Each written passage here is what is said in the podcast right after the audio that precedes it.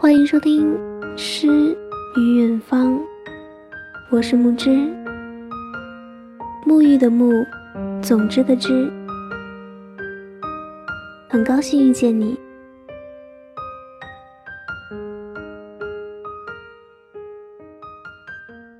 当时的他是最好的他，可是很久很久以后的我，才是最好的我。最好的我们之间。隔了一整个青春，怎么奔跑也跨不过的青春。对于青春题材的电视剧，一向没有什么抵抗力。在室友的极力推荐下，熬夜看完了《最好的我们》。看完之后，有一种自己青春白过了的感觉。所以今天给大家分享的这篇文章呢，就是关于《最好的我们》。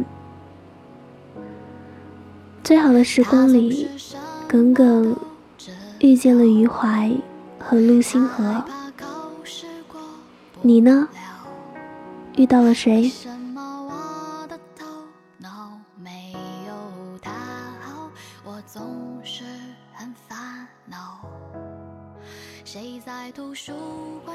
今天给大家分享的这篇文章来自于文长长。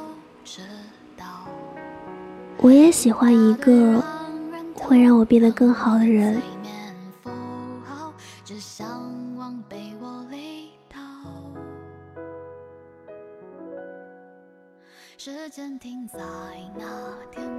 刚把最好的我们大结局看完了，唯一的一个感觉就是，耿耿的青春才是最好的。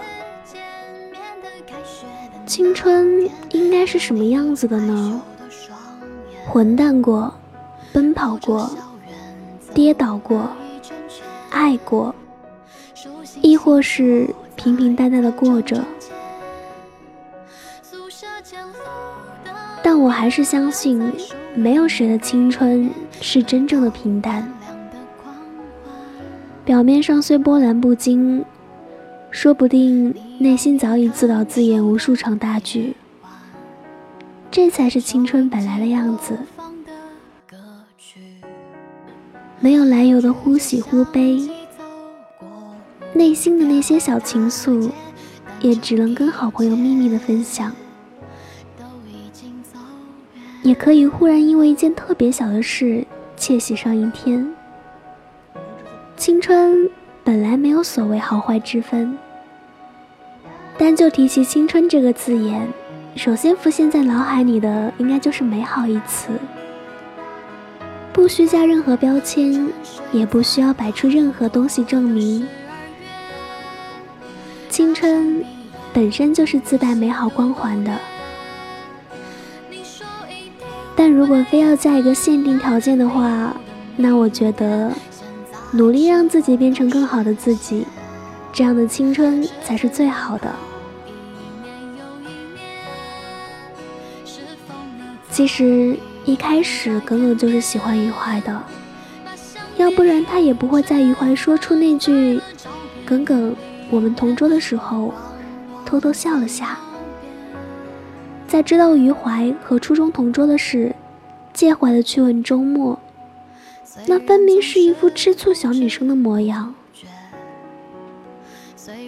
在文理分科的时候，纠结很久。而让他最难抉择的原因是，他舍不得离开余淮去学文，哪怕他心里很清楚，也许文科真的会对他容易些。在高三那年，因为余淮那句“耿耿，你真的要努力了，不然你就去不了北京了。”他真的就很拼命的努力，想法也真的很简单。他想和他在一个城市上大学，而喜欢一个人的力量也是蛮强大的。为了能够和余淮在同一个城市上大学，他真的开始努力的学习。支撑他走下去的最大的动力就是余淮和北京。因为喜欢，他拼命的努力，想要和他靠得更近点。最后，他如愿考上了，余淮却消失了。整整十年，他一直遵守着他们的约定。他要在北京等余淮，他一直在找余淮，也努力让自己变得更好。他成了知名杂志的首席摄影师，他得了无数的奖。十年后的他，成了最好的自己，而这一路给他的勇气变得更好的，就是喜欢。他从没有放弃过寻找余淮，他想用最好的自己与那么优秀的余淮相配。还好到最后，他终于等到了。当时的他。是最好的他，后来的我，才是最好的我。可是，哪怕最好的我们之间隔了一整个青春，但还好，我们还是我们。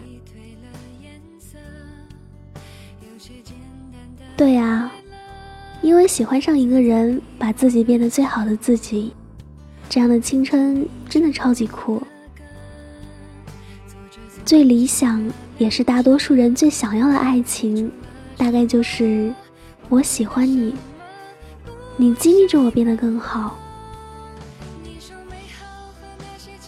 平凡如我们，喜欢上一个特别耀眼的人，也说不出原因，你就是被他身上的某种气质吸引着，甚至你都还只敢偷偷的看他一眼。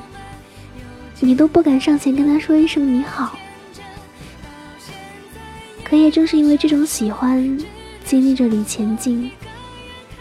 你想要一点一点和他靠近，你觉得自己长得不够美，不够瘦，也不够聪明，你去减肥，学习化妆，多读书，多思考，按照标准。你努力把自己变成一个聪明、能干、大方的人。喜欢也真的是一件有魔法的东西。很多时候，你不需要他的只言片语，你都会主动努力把自己变成最好的样子。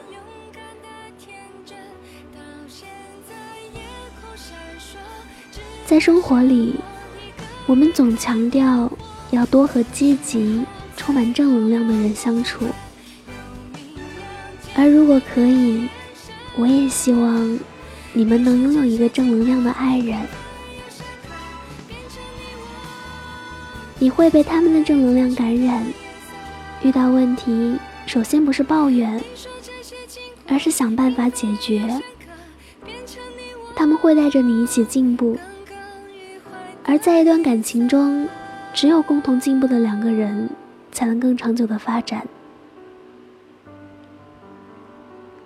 八月长安说：“也许平凡的我们，拥有的第一个秘密，就叫做喜欢。”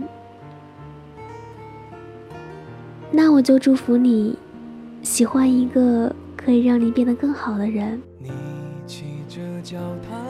那种什么也不想。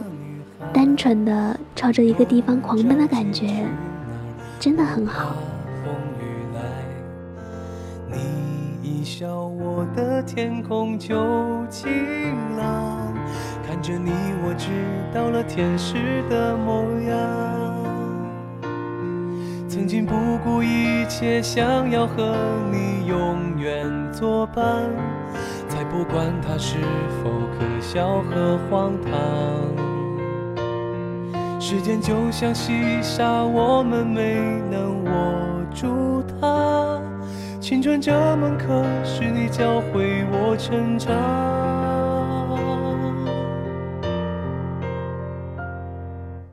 最好的我们，最好的青春，最怀念的还是最初的那个人。最好的我们。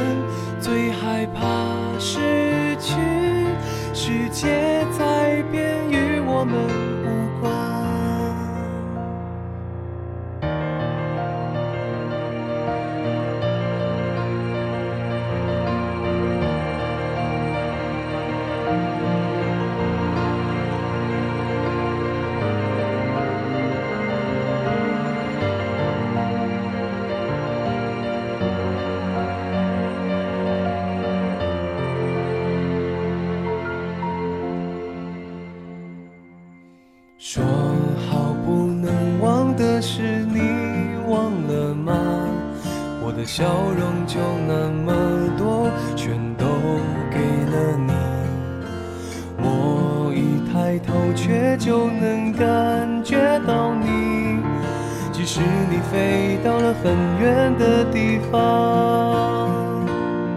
曾经不顾一切，想要和你永远作伴。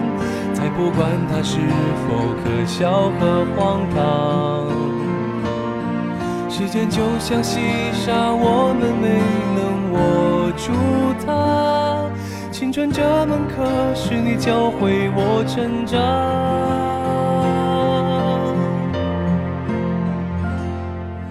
最好的我们，最好的青春，最怀念的还是。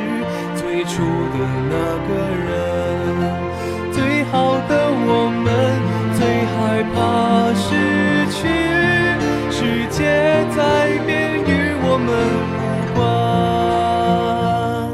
世界在变，与我们无关。